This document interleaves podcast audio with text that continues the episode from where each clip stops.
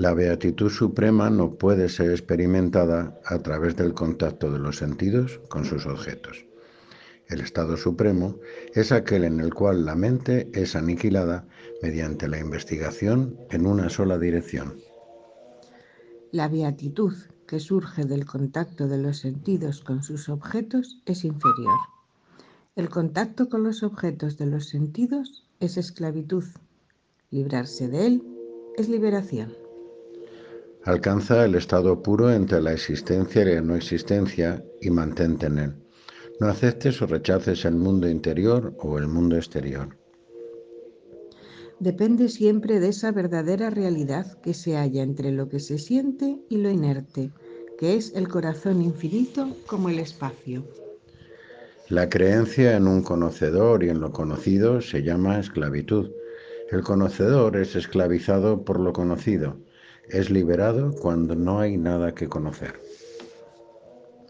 Abandonando las ideas del que ve, lo visto y la visión, junto con los deseos latentes del pasado, meditamos en ese ser, luz primaria que es la base de la visión.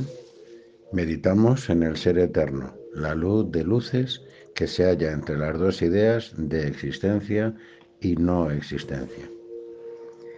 Meditamos en ese ser de conciencia, el que otorga los frutos de todos nuestros pensamientos, el iluminador de todos los objetos radiantes y el límite más lejano de todos los objetos aceptados. Meditamos en ese ser inmutable, nuestra realidad, cuya beatitud surge en la mente a causa del estrecho contacto entre el que ve y lo visto. Si se medita en ese estado que llega al final del estado de vigilia y al comienzo del sueño, se experimentará directamente la beatitud incorruptible. El estado es semejante a una roca en el que todos los pensamientos permanecen en calma y que es diferente de los estados de vigilia y de sueño, es nuestro estado supremo. Como barro contenido en una vasija de loza, el Señor Supremo, que es existencia y conciencia semejante al espacio y beatitud, existe por todas partes no separado.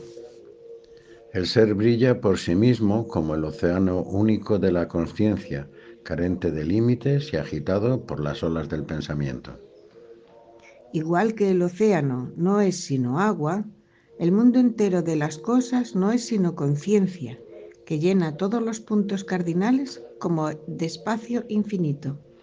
Brahman y el espacio son semejantes en cuanto a su invisibilidad, en cuanto a que son omnipenetrantes en cuanto a su indestructibilidad, pero Brahman es también conciencia. Solo existe un único océano sin olas y profundas y profundo, de puro néctar, dulce por todas partes. Todo esto es verdaderamente Brahman, todo esto es Atman. No secciones a Brahman en yo soy una cosa y esto es otra cosa. Tan pronto como se comprende que Brahman es omnipenetrante e indivisible, se descubre que este vaso samsara es el Señor Supremo. Quien cae en la cuenta de que todo es Brahman verdaderamente, deviene Brahman. ¿Quién no se hará inmortal si fuera a beber néctar.